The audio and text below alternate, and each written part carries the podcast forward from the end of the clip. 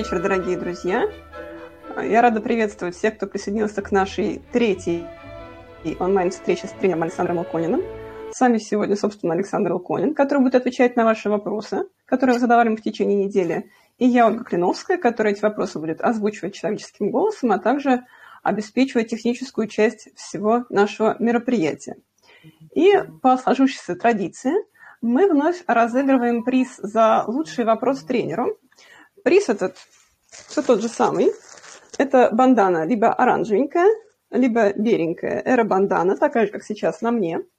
Цвет этой банданы выберет победитель нашего конкурса на лучший вопрос, а победителя объявит Александр.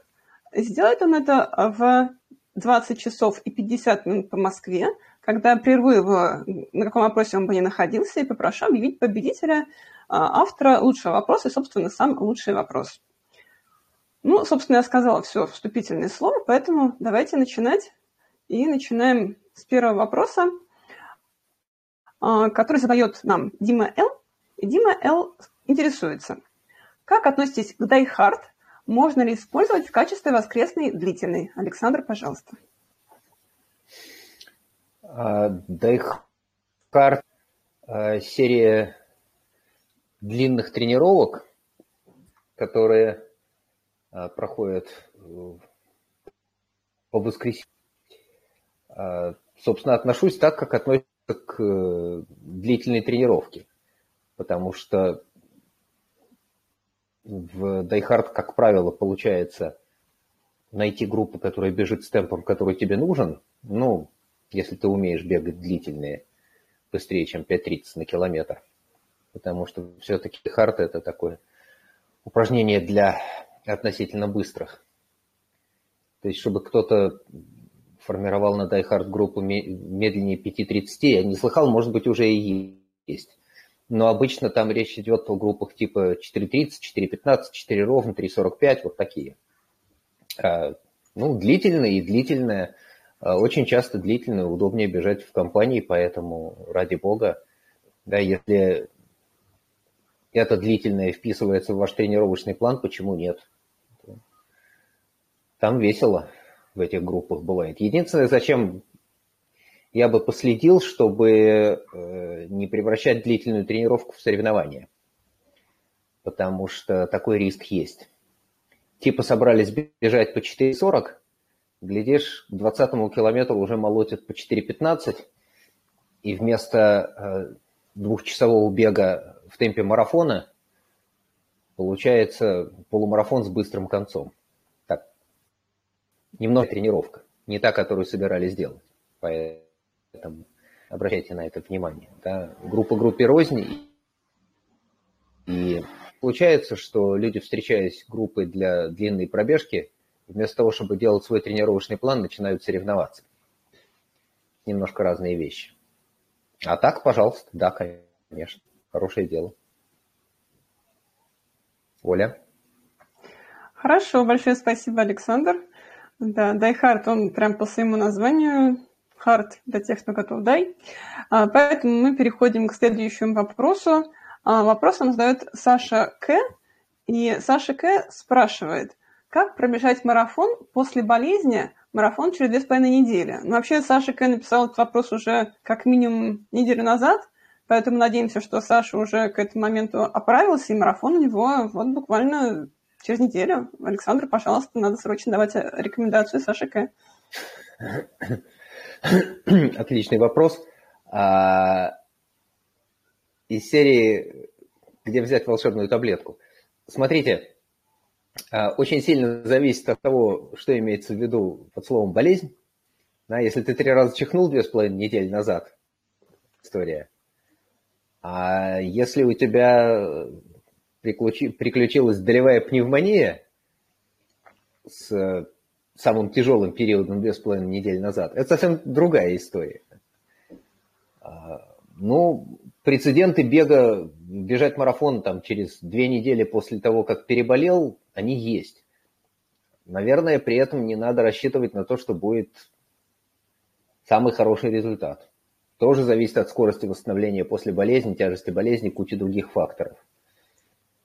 Ну, решение принимается, как правило, на месте вот там за несколько дней до. Да, если признаков болезни больше нету, ну, почему не стартовать?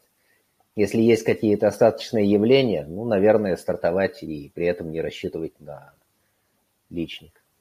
Как-то так. Я не уверен, что здесь есть вот прям жесткие правила. Совершенно точно могу сказать, что нету никакого внятного способа ускорить восстановление. Восстановительные процессы текут так, как они текут. Это обусловлено нашей биологией. Это примерно так же, как нельзя ускорить беременность. Для того, чтобы ребеночек родился, пройти 9 месяцев. Э, раньше можно, но лучше не бывает. Как-то так. Оля. Как обычно, философский ответ э, дает нам Александр на любой вопрос. И хорошо, спасибо большое.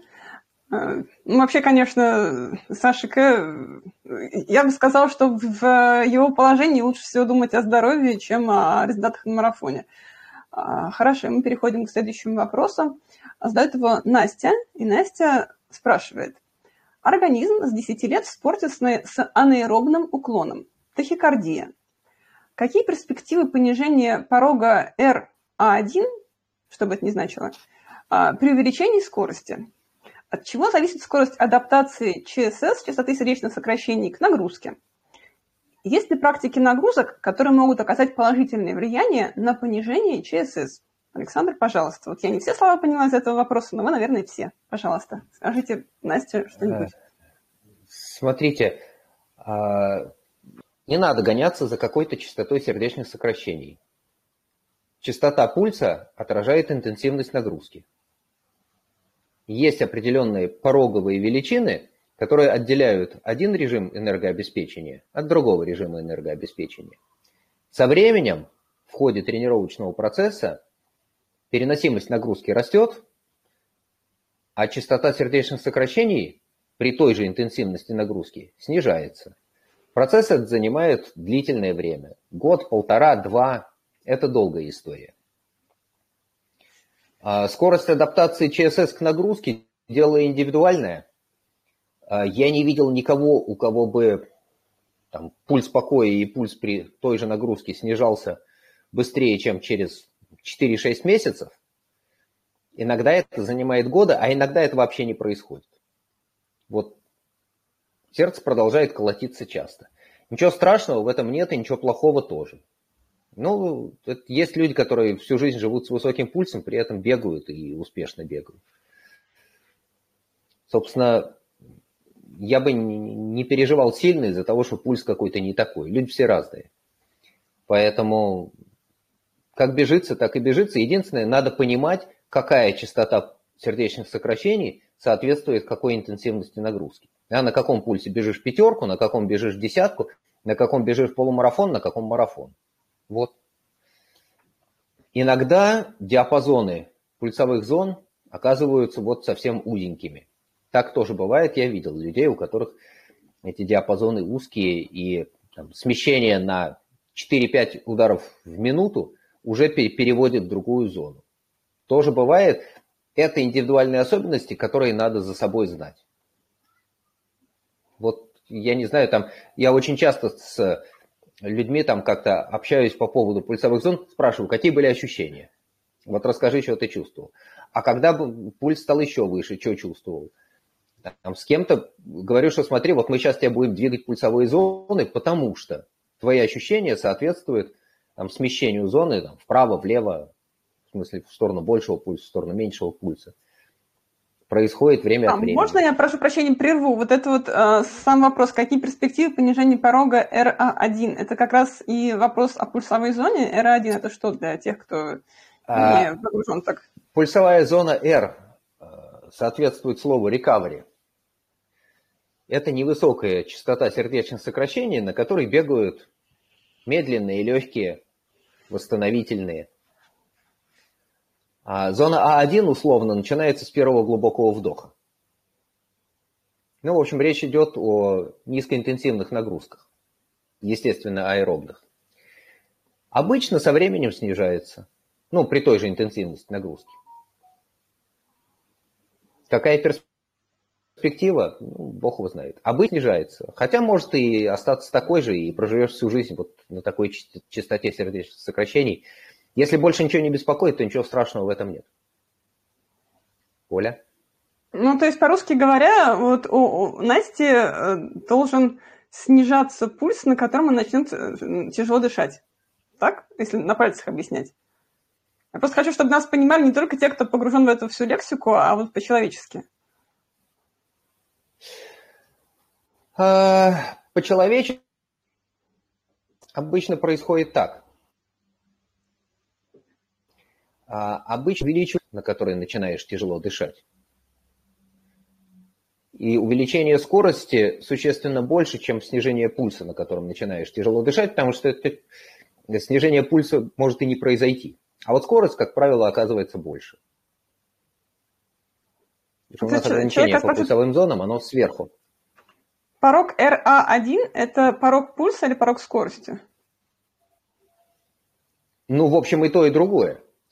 По определению пульсовых зон это значение частоты сердечных сокращений. Этому значению частоты сердечных сокращений бег, говорю, имеется в виду по ровному гладкому, потому что по горной тропе побежишь с другой скоростью, и она, как правило, будет меньше. А в подъем побежишь еще медленнее. А, давайте, давайте двигаться к следующему вопросу, потому что мы на этом вопросе да, согласна. долго сидим. Я надеюсь, я надеюсь, что я все рассказал. Да? Если у кого-то остались какие-то неясности, вы пишите, потому что в переписке мне будет проще. Хорошо. А, может быть, нам э, это самое видео убрать? Оставить только аудио? А, да, да, да, хорошо, давайте я отключу видео. Вот, хорошо. А, и переходим к следующему вопросу от Марины Г. И Марина Г. пишет, вдогонку предыдущему оратору. Высокие пульса и низкое давление, 90 на 60 норма. Слышала мнение, что это сочетание довольно неприятная история. Так ли это, и что с этим делать в тренировочном процессе? Ну, я от себя добавлю к вопросу Марине, Марины Г., что э, я вот так вот э, бегала на пике формы с давлением 90 на 60 и с пульсом 207 на марафоне, и чувствовала себя нормально и не знала, что с этим надо что-то делать особенное. Но очень интересно послушать мнение Александра, нужно ли с этим бороться. Александр?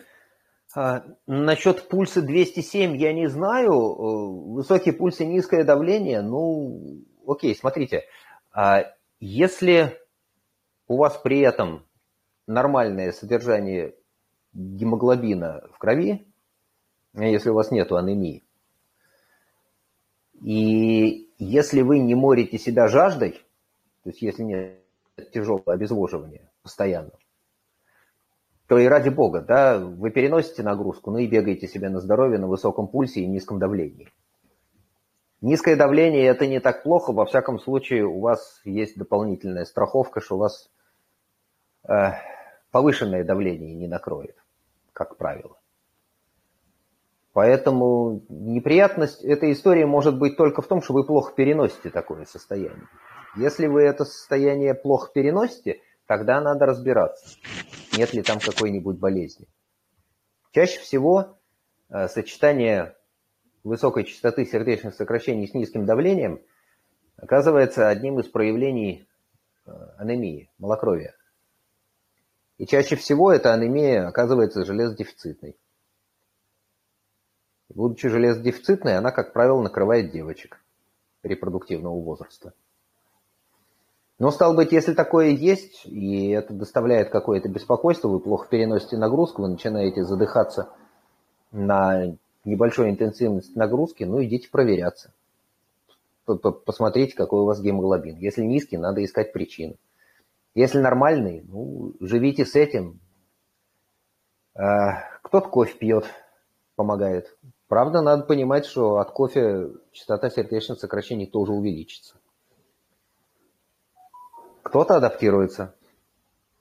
Людей, которые хотели бы бегать и не могли от того, что у них э, высокий пульс и низкое давление, я, честно говоря, пока не встречал.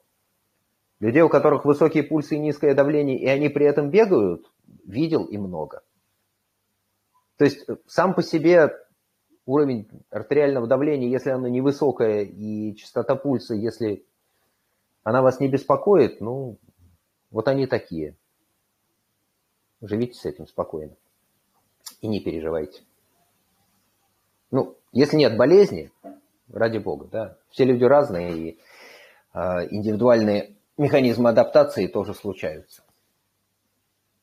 Надеюсь, я ответил. Оля? А, спасибо большое. Да, такая длинная цепочка а, вышла. И хорошо, мы переходим к вопросу от Виктора Н. А, вопрос очень своевременный. Виктор, Виктор М. спрашивает, как укрепить иммунитет, чтобы не болеть простудами в период интенсивных тренировок? Александр, что вы посоветуете? Слушайте, тоже вопрос из серии «Как сделать, чтобы у меня все было, и мне за это ничего не было?» Тут есть два соображения. Номер один. Главное, что мы умеем делать со своим иммунитетом, мы умеем его ломать. Чинить мы его не умеем. Я часто говорю, что все наши действия по какому-то влиянию на иммунитет больше всего похожи на починку швейцарских часов при помощи молота и наковальни. Ну, в смысле механических часов, да, при помощи молота и наковальни. Единственное, мы умеем делать, мы умеем ломать. Вот грубо влезть, стукнуть сверху, чтобы ничего не работало. Это мы умеем. Медикаментозно учились ломать иммунитет, подавлять его. А улучшать, укреплять не умеем. Поэтому ничего с иммунитетом в хорошую сторону мы сделать не можем. За некоторыми исключениями. Смотрите, а в период интенсивных тренировок иммунитет страдает. В том смысле, что резервные возможности уменьшаются, потому что ресурсы организма уходят на обеспечение тренировочного процесса, на покрытие белкового синтеза в ходе тренировок, в ходе восстановления после тренировок. И действительно на производство антител, на поддержание работоспособной системы клеточного иммунитета ресурсов может не хватать. И я встречал много раз людей, которые у меня тренируются, у которых на пике формы, вот близко-близко к марафону, они начинают болеть. И со временем просто понимаешь и говоришь человеку, смотри, мы сейчас подобрались вот близко-близко к пику, давай-ка смотри аккуратно, холодного не пить, горло закрывать, вот смотри, что там у тебя бывает, от чего ты простужаешься, береги себя, потому что сейчас только не хватает свалиться с ангиной, до старта осталось там всего ничего. А, это, к сожалению, такое лезвие бритвы, по которому каждый раз приходится проходить. Есть люди, подверженные простудам. А, подверженность простудам растет с увеличением объема нагрузки и с увеличением интенсивности нагрузки, когда подходишь к своему пределу, риск заболеть делается больше. Только что беречь себя. Никакого способа укреплять иммунитет, честное слово, не, не знаю. А, можно попытаться убрать какие-то факторы, которые подавляют иммунитет, но я что-то не видал, не слыхал, чтобы у нас были хронические курильщики или люди, живущие под действием цитостатиков, противоопухолевых препаратов. А, это все подавляет иммунитет, но мы о другом. Да, то есть вот насколько я знаю обстоятельства каждого из нас, из вас, у нас нету никаких постоянных факторов, которые подавляют иммунитет, убрав которые можно здоровым подойти к целевому старту. Поэтому, к сожалению, да, берегите себя, избегайте обстоятельств, при которых вы простужаетесь. Ничего лучше я придумать не могу. Или снижайте, а, снижайте интенсивность нагрузки, а, правда, тогда уменьшается вероятность, что попадете на пик формы. Ну вот, такая история. Нету однозначного ответа. Оля?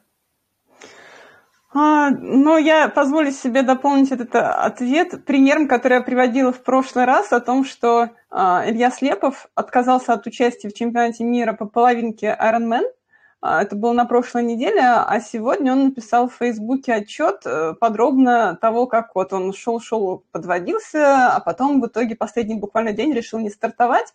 И в итоге весь пафос его поста сводится к тому, что он обычно перед такими соревнованиями пропивает какой-то курс, э, прости господи, цветочной пыльцы трехнедельный. И сейчас вот залогом всего вот этого а, как сказать, провала того, что у него иммунитет сдал, и он тяжело заболел прямо накануне гонки, он считает причина в том, что он не пропил вкус этой самой цветочной пыльцы. Вот. Так что, вот видите, не только Виктора М. беспокоит вопрос, как укрепить иммунитет, да, вот даже и чемпионов мира по половинке Ironman. Насчет цветочной пыльцы ничего говорить не буду, но, так сказать, тема а, востребованная многими э, легкоатлетами. Хорошо, мы переходим к следующему вопросу от Виктора М. И Виктор М. А, вот он явно совершенно собирается бежать э, какой-то тур вокруг, э, я уже даже не знаю чего, потому что сейчас Виктор спрашивает, если гонка продолжается 100 часов, 100 часов на минуточку, как лучше распределить это время на периоды бодрствования и сна? Александр, пожалуйста. А, смотрите, 100 а, часов – это больше, чем четверо суток. Это много. Сутки человек может прожить без сна большинство способны без больших проблем эти 24 часа одолеть даже в работе, в нагрузке. А больше двух суток без сна делается тяжело, и большинству людей какой-то отдых нужен. Я, честно говоря, не знаю, есть ли кто-то, кто двое суток безостановочно был способен работать. Ну, может быть, я не видал. Что касается 100 часов, там гарантированно какое-то время на отдых надо давать. Лучше это планировать заранее и проверять, потому что я не знаю, сколько нужно спать, с какими интервалами. Кому-то нужно спать, ну, не знаю, там, почаще и не очень большие периоды. Кому-то, наоборот, лучше подольше работать и подольше спать. А в моем опыте есть, наверное, трое суток, трое, да, суток э, пребывания в гонке. И у меня получалось, что я спал порядка трех с половиной-четырех часов в сутки все это время. И дробил я эти периоды сна где-то по полтора-два часа у меня получалось. То есть я спал два раза за сутки. То есть какой-то кусок ночи я проскочил, поспал, вышел снова и еще какой-то период э, на дневную жару отдал. Ну, чтобы самый пик жары тоже провести под крышей в тени и поспать в это время, потому что быстро двигаться в это время тоже не получается. Но это вот там была такая ситуация, что э, вечером, ночью, утром нормально прохладно, а днем очень большая жара и тяжело двигаться, тяжело. А дальше надо про себя это дело узнавать сколько времени проводишь без сна, какие с этим появляются риски, потому что лишение сна – это дополнительный риск для здоровья, и это большая нагрузка на нервную систему. Лучше это про себя выяснить до того, как ты окажешься в реальной гонке. Люди рассказывают разные вещи, если почитать, там много чего можно узнать. У кого чего бывает. Ну и когда сам начинаешь а, пробовать жить без сна, тоже про себя там чего-то узнаешь. Про галлюцинации рассказывают, про иллюзии рассказывают, про э, рассеянное внимание рассказывают. Там много чего рассказывают. Из памяти выпадают какие-то куски времени. Так что надо пробовать. Надо То пробовать. есть прям такой сделать Иначе тренировку в тренировочном режиме, не поспать сколько-то времени? Э, не, не, то, что в тренир... не то, что в тренировочном режиме не поспать, а перед тем, как выходить на гонку на 100 часов, э, попробовать сбегать что-нибудь типа ММБ. ММБ – это московский Марс-бросок, это соревнование по туристическому ориентированию, и там вот этот формат, то есть там можно себя загнать в двое суток работы с минимальным сном. Попробуйте, узнаете, каково оно дается, и там, как проходишь мимо маркированного поворота, не, не заметив его, или заметив и не поняв, что это маркированный поворот, в который надо свернуть. Как забываешь перевернуть карту, э, смотришь на нее и, выпадает из э, сознания, что карту надо перевернуть, ты вверх ногами на нее смотришь. Ну, тоже бывает. Право-лево путают, север с югом. Как, как правило, это вот фокусы с нервной системой, которые не попробовав, не узнаешь. И ошибки, которые совершаются в таких состояниях, их тоже не попробовав, не узнаешь. Заранее это неизвестно. На кого-то нападает сонливость, вот он падает под куст. Тоже иногда бывает. Оля?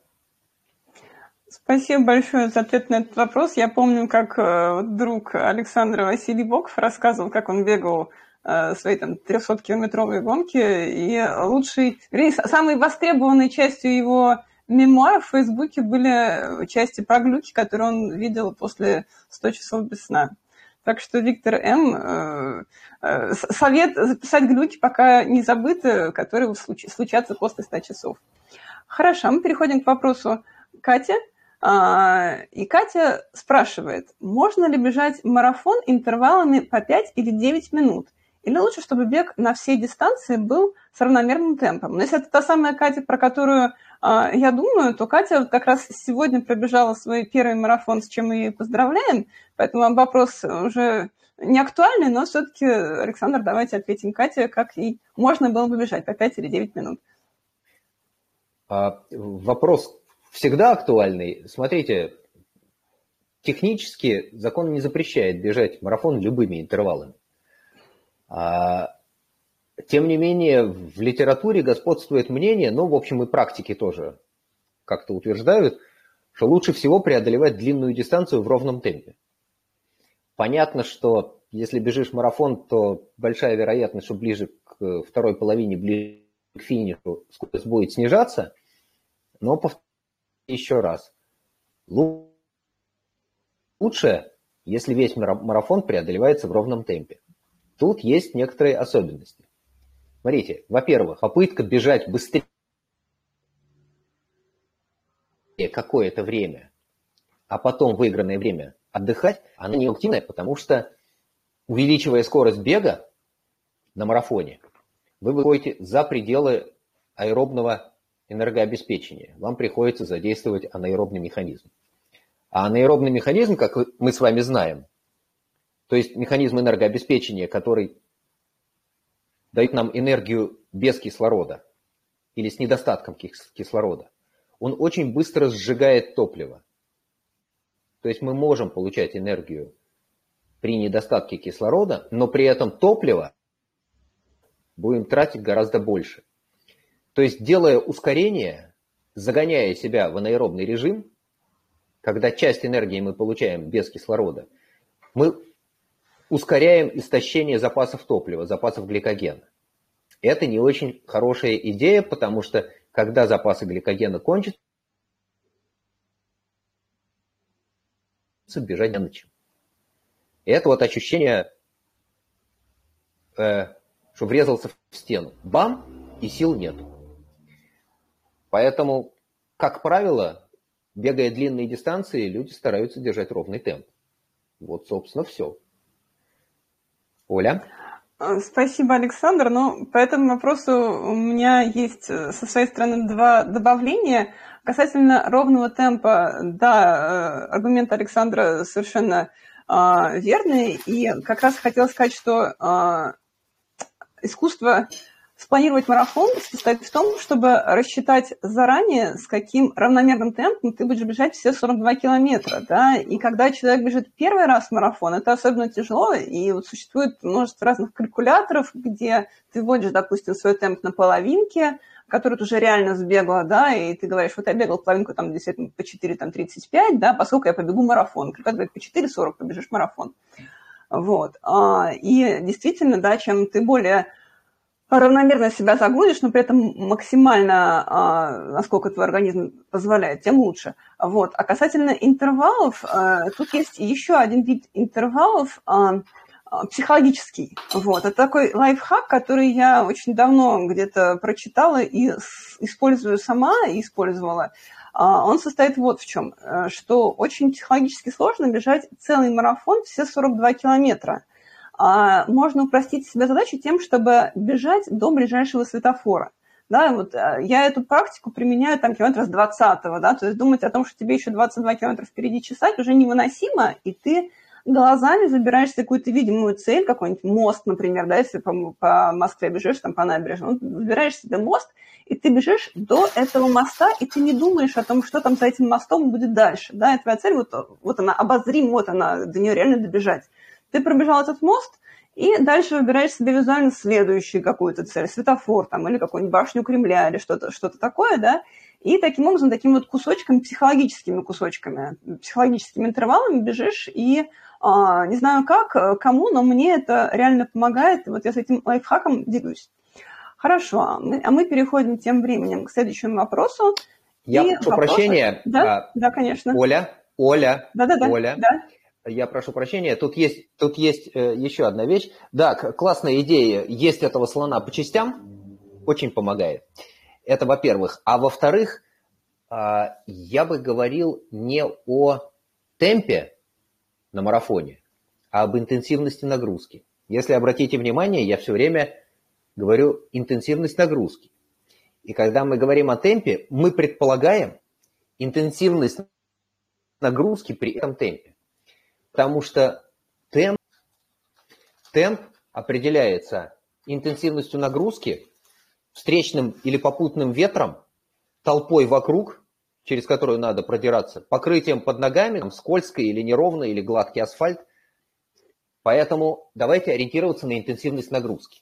Вот нагрузка уровня марафона. Как если бы ты бежал марафон без значительного ветра по чистому гладкому асфальту. Тогда а теперь давайте дальше. Хорошо, спасибо большое. А, и следующий вопрос нам задает Дара. Дара спрашивает, будет ли кемп на Новый год где-нибудь? И тут я прочитаю комментарий, э, который оставил тренер. А, он этот вопрос назвал «Встреча с, динозавр, с динозавром», то есть, видимо, по динозаврам э, подразумевается сам тренер. Поэтому, пожалуйста, Александр, будет ли с вами встреча или не будет? На Новый год в кемпе где-нибудь. А, встреча с динозавром в смысле, что 50%. Либо встретишь, либо нет. Ну, кемп на Новый год тоже 50%, либо будет, либо нет. А, смотрите, хороший вопрос, надо обсуждать.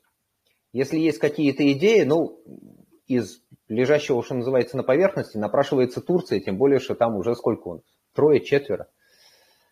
И вроде всем остальным не так, чтобы катастрофически далеко. Соберемся, давайте сделаем. Абсолютно не проблема. Технически это, я подозреваю, вполне осуществимо. Я надеюсь, ответил. Оля? Хорошо, спасибо большое за... Да, мне это. тоже хочется. Я очень давно вас не видел и очень скучаю. Оля? А, хорошо. Единственное, в, этом, в этой, а, как сказать, метафоре с динозавром Александр а, не подходит, что анекдот был про то, что блондинку спрашивают про динозавра. Встретит или не встретит, а Дара никак на блондинку не тянет ни по цвету, ни по интеллекту. Поэтому не совсем про нее шутка, но тем не менее. Хорошо. Переходим к следующему вопросу. Задает его неожиданно Ольга К. Что делать? Если от облачной погоды болит голова, в скобках, от низкого давления. А если в таком состоянии выходишь бежать, то от мелких сотрясений на бегу голова болит еще больше, так что бежать невозможно. Когда Ольга задала этот вопрос, она заодно написала в чате, что вот э, это такой новый лайфхак, если вот ты вышел бежать и не бежится, да, то нужно а, быстренько прийти, написать э, в лист вопросов тренеру, почему конкретно в этот раз сегодня ты не побежал, да, и таким образом ты не просто сорвал тренировку, а ты сделал маленький вклад в науку. Поэтому, пожалуйста, расскажите, Александр, почему вот конкретно по этой причине не побежалось и что с этим делать? А, ничего с этим не сделаешь. А насчет облачной погоды э, я не знаю. А, известно, что у многих людей голова болит на перемену погоды. Объяснить это колебаниями атмосферного давления э, не получится потому что колеб... Перемены давления в связи со сменой погоды никак не больше, чем перемена давления при подъеме на какой-нибудь 20 этаж на лифте. И объяснить, почему под перемену погоды у людей болит голова, на сегодняшний день наука не может. Нету таких изменений атмосферного давления. Да, кстати, а в самолете мы поднимаемся еще выше. И гораздо быстрее, чем меняется атмосферное давление. И никто почему-то не умирает в больших количествах от головной боли, когда взлетает на самолете. Так что неизвестно. Но зато хорошо понятно, что если ты вышел на беговую тренировку, а у тебя при попытке бежать начинает болеть голова от мелких сотрясений, ну, значит, не надо сегодня тренироваться. Не день сегодня для беговой тренировки. От пропущенной тренировки еще никто не умер. Вот я вас уверяю. Много лет видел, как люди бегают, тренируются, совершенно точно знаю, что еще никто не умер от того, что пропустил тренировку. Наказывать себя за то, что тренировку пропустил, тоже вредно. Потому что наказывая себя, причиняешь вред никому-нибудь, а себе любимому. Себя надо любить, ценить и уважать. Бережно относиться к своему здоровью.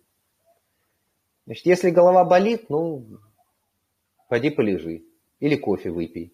Или на худой конец таблетку съешь, чтобы голова не болела. Но не для того, чтобы съев таблетку выйти на тренировку, а для того, чтобы съев таблетку избавиться от головной боли. Если головная боль от того, что не выспался, значит надо выспаться. А если головная боль от того, что переутомился, ну, значит тоже там надо лежать, отдыхать. Короче, не надо себя убивать в тренировках. Тренировки, они для другого. Они для того, чтобы поддерживать здоровье и получать удовольствие от жизни. Оля? Понятно, спасибо большое. Ну, в общем, экскьюз, так сказать, индульгенция получена. Очень хорошо. А, и мы переходим к вопросу от Рома Б. Рома Б э, явно триатлет, поскольку он интересуется, как и какие беговые тренировки можно заменять на велостанке. Александр. А, смотрите, э, велостанок обеспечивает нам циклическую нагрузку. Ну, циклическая нагрузка – это бег, плавание, велосипед, гребля, беговые лыжи, то есть упражнения, которые состоят из многократно повторяющихся одинаковых движений, при этом энергостоимость, то есть энергия, которая нужна для того, чтобы выполнить каждое движение, относительно небольшая, а совокупные затраты энергии определяются тем, что мы эти простые интенсивные движения выполняем много-много раз, там, тысячи этих самых двигательных циклов мы выполняем, и за счет этого у нас обеспечиваются совокупные значительные энергозатраты. Поэтому беговые тренировки могут быть частично замещены велосипедом. Есть э, атлеты большого уровня, высокого уровня, там тот же Дима Митяев, который в неделю проводит многие часы на велостанке, а плюс такого подхода заключается в том, что велостанок обеспечивает аэробную нагрузку, то есть нагрузку, которая дает нам энергию с кислородом. Это экономичный способ, это хорошо для развития общей выносливости, это положительно влияет на сердечно-сосудистую систему, все классно. А еще велостанок сберегает наши ноги, потому что он избавляет нас от ударной нагрузки. Мы не бьемся ногами о дорожное покрытие. И мы не бьемся суставами на приземлении амортизации. При этом мышцы нагружены, сердце работает, легкие дышат, все хорошо. До какого-то предела, этот предел у каждого свой, тренировки на велостанке или вообще на велосипеде, или зимой на лыжах, или плавание в бассейне добавляет к общему эффекту развития выносливости. И даже некоторые специфические тренировки интенсивные можно пытаться моделировать на велостанке, но тем не менее, если вы собираетесь держать бег в качестве основного упражнения, в котором вы соревнуетесь, объем нагрузки, который выполняется бегом, должен быть основным, потому что замещение нагрузки полностью невозможно. Есть некоторая доля нагрузки, которая может быть замещена конкурирующим видом, ну, например, там зимой, в лыжный сезон – 20% объема, то есть времени под нагрузкой, можно безболезненно перекинуть на беговые лыжи. Продышишься, будет длительная, интенсивная, равномерная нагрузка, еще верхнюю половину туловища подкачаем, что нам, бегающим в горах, очень полезно. Но если мы зимой переключаемся на 20-80 в обратную сторону, это может негативно сказаться на беге, потому что техника пострадает. Потому что у лыжников немножко друг, другая динамика. их часто видно, бегущих лыжников, вот людей, у которых основной вид это лыжи, их очень часто видно. У них есть особенности техники, которые их выдают. Им часто не хватает частоты шагов, поэтому да, это надо смотреть. Все хорошо в меру, и надо понимать, что для нас является главным. чему мы отдаем приоритет. А так да. И многие из нас, в общем, сидят на велосипеде, и у многих из нас эти велотренировки просто включены в недельный план. Я знаю, что вот там, у кого-то там, в воскресенье два с половиной часа велосипеда. Вот они есть. Кто-то время от времени говорит, а вот я хочу там в воскресенье, у меня там на 3-4 на часа покатушки. Окей, я поставил это в план, и мы эту нагрузку учли в общем объеме. Понятно, что на велосипеде ты проведешь 3,5 или 4 часа и не сильно убьешься. Если ты 3,5-4 часа будешь бежать, будет гораздо тяжелее, время восстановления будет больше. А, у меня нету формулы, по которой конвертировать время на велосипеде во время бега, но переносимость а, того же времени на велосипеде, она гораздо легче. Велосипед легче переносится. Ну, так же, как беговые лыжи. Да? Два часа покатать на лыжах, ну, покатался, отдохнул. Да? Два часа побегал в том же Мещерском, немножко другая история. Оля? Так что, Петя, если Хорошо. вам хочется велосипеда, скажите, включим. Ну, это для ваших э, непосредственных аддиктов, а если для людей, которые у вас не занимаются, я услышал только цифру 20% можно заменять другим спортом, 20% времени. Слушайте, это зависит, это зависит от э, целей. Потому что если вы хотите быстрее пробежать пятерку, вам велостанок не сильно поможет. Ну, если только вот перенести на велостанок какие-то тренировки, которые должны быть беговыми, а на улице такая погода, что собаку не выгонишь. А только сам пойдешь бегать. Ну или там какие-нибудь минус 30 со встречным ветром и, и все отморозишь нафиг. Там, наверное, да. А если у вас цель какие-нибудь сверхдлинные старты, то да, там надо копить время под нагрузкой, и тут велостанок станок вполне себе валидная вещь. Пожалуйста. Или если у вас есть вот э, такое хобби, что там раз в неделю вы катаетесь два часа с друзьями по ближнему дальнему Подмосковью или где-нибудь еще. Ну и катайтесь, значит, просто поставьте это в план, и у вас будет эта нагрузка. Э, интервальные тренировки на велосипеде. Я не видел и не слышал, чтобы кто-то э, использовал в качестве средства тренировки в беге.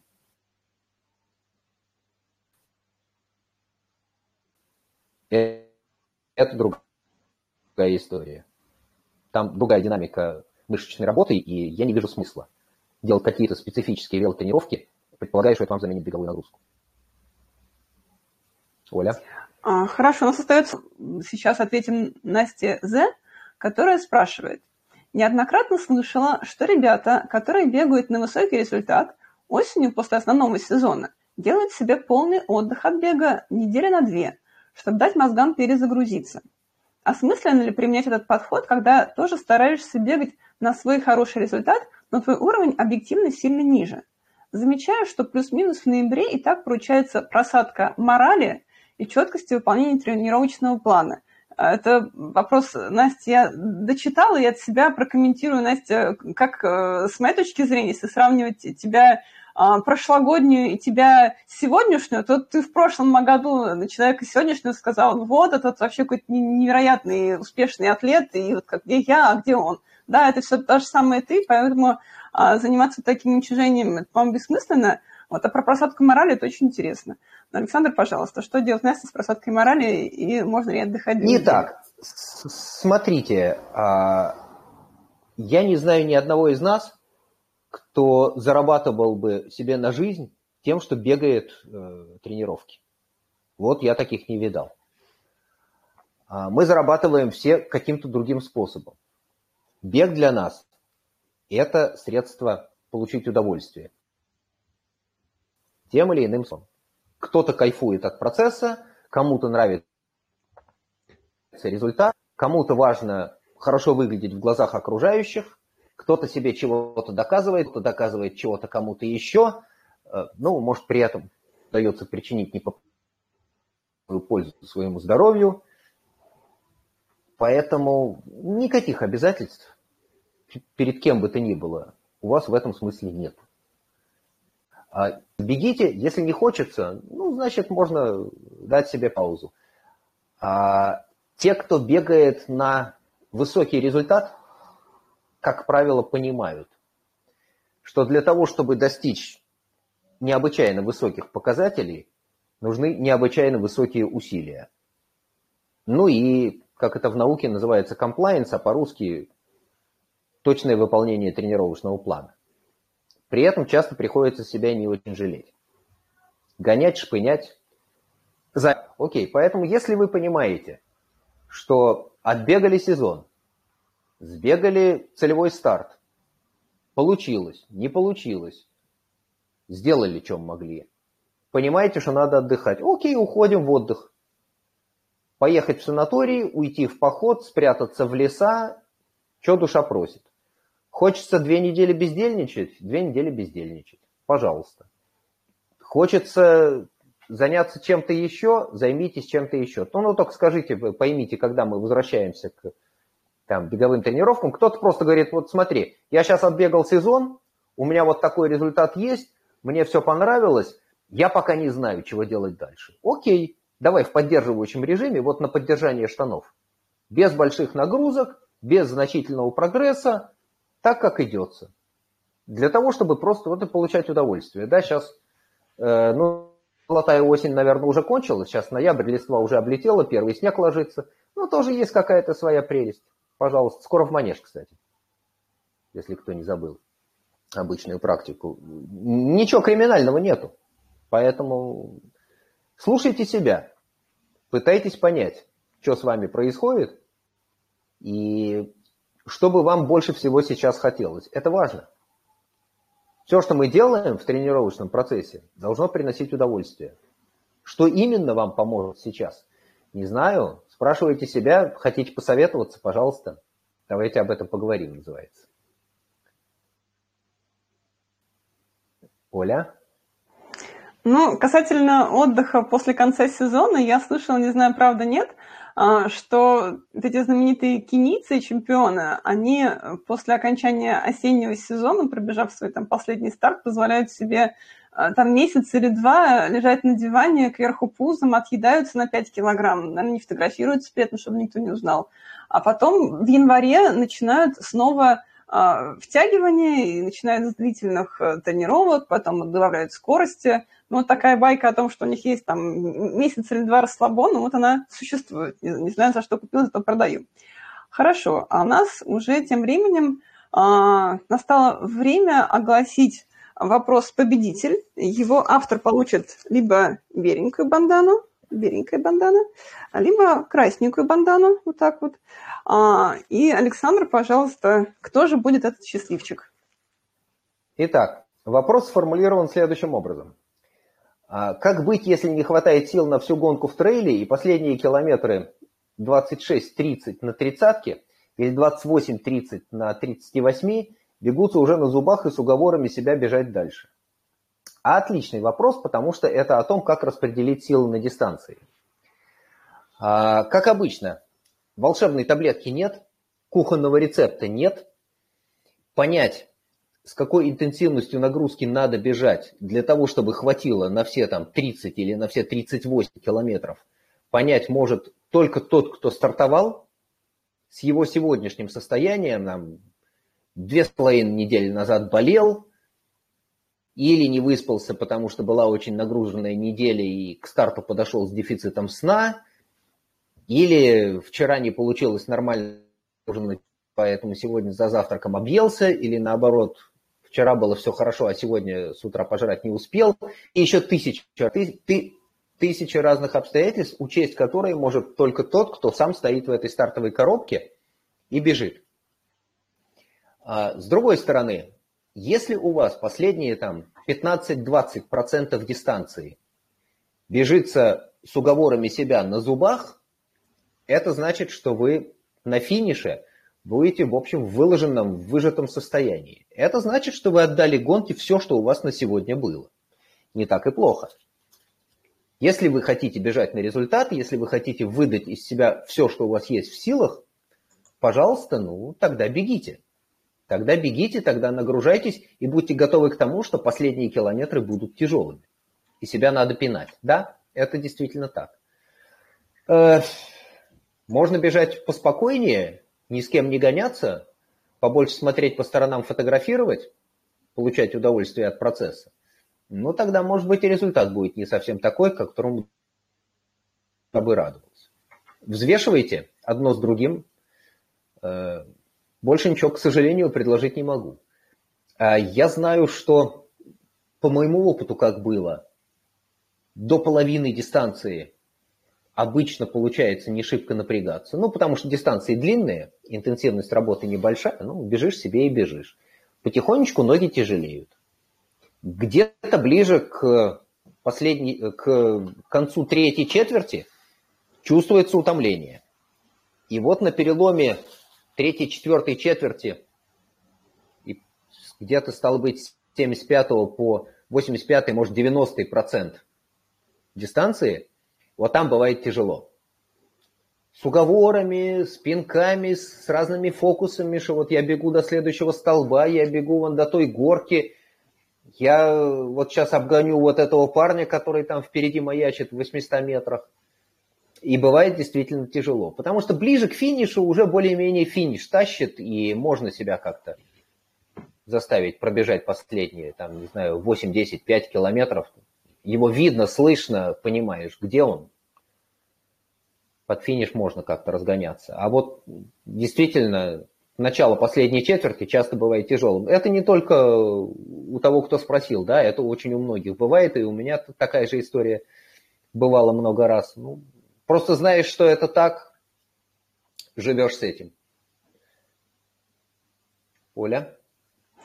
Да, ну и, собственно, Александр не назвал автора этого вопроса, который получит либо красненькую, либо беленькую бандану. Автор этого вопроса зовут Саша К. И поэтому прошу Сашу К. связаться со мной, да, и мы обсудим чудеса логистики по переправке банданы. А мы, тем не менее, уложились а, ровно в наш график. Приношу извинения всем, кто нас слушал сегодня в онлайне. Это целых 15 человек. У нас сегодня рекорд нашей трансляции. А, за перебои со связью в записи. Я постараюсь все эти а, перебои со звуком вырезать и заретушировать, наложить веселую музыку. Ну и все. Э, сегодня мы ответили, сколько успели ответить за час, и продолжим наши дозволенные речи в таком же формате, в таком же режиме в следующую субботу, она же шаббат, в 19 часов по Израилю, 20 часов по Москве и желаем нашим а, участникам, нашим слушателям и авторам вопросов э, продуктивного ноября и расслабиться так, чтобы не было мучительно больно за бесцельно прожитый ноябрь. Александра, добавите что-нибудь? А, слушайте, спасибо, что вы приходите на эти встречи, потому что а, это позволяет мне чувствовать какой-то контакт с вами, да, там время от времени в переписке, и вот сейчас, когда вы задаете вопросы, я могу отвечать. Но у меня такое впечатление, что мы более-менее адаптируемся к новому формату жизни, что мы сильно разбросаны, потому что не, не один я оказался далеко от Воробьевых гор, а еще многие здесь. И тем не менее мы живы и делаем свое дело. Спасибо вам большое за это.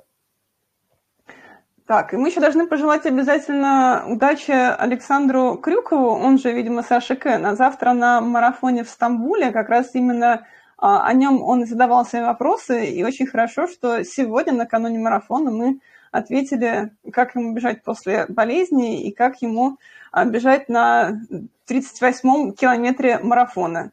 Вот. Надеюсь, что Саша сегодня извлек что-нибудь полезное из нашего эфира.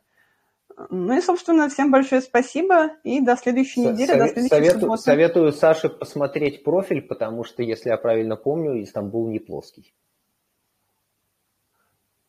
Чтобы там не случалось неприятных сюрпризов. Ладно. Спасибо вам. Счастливо. Спасибо Александру за ответы. А, да, Саша отвечает, что да, Истанбул не, не плоский. Ну, в общем, Саша, мы в тебя верим, и Александр, большое спасибо за ответы. И всем до следующей недели. Всем пока. Всем пока.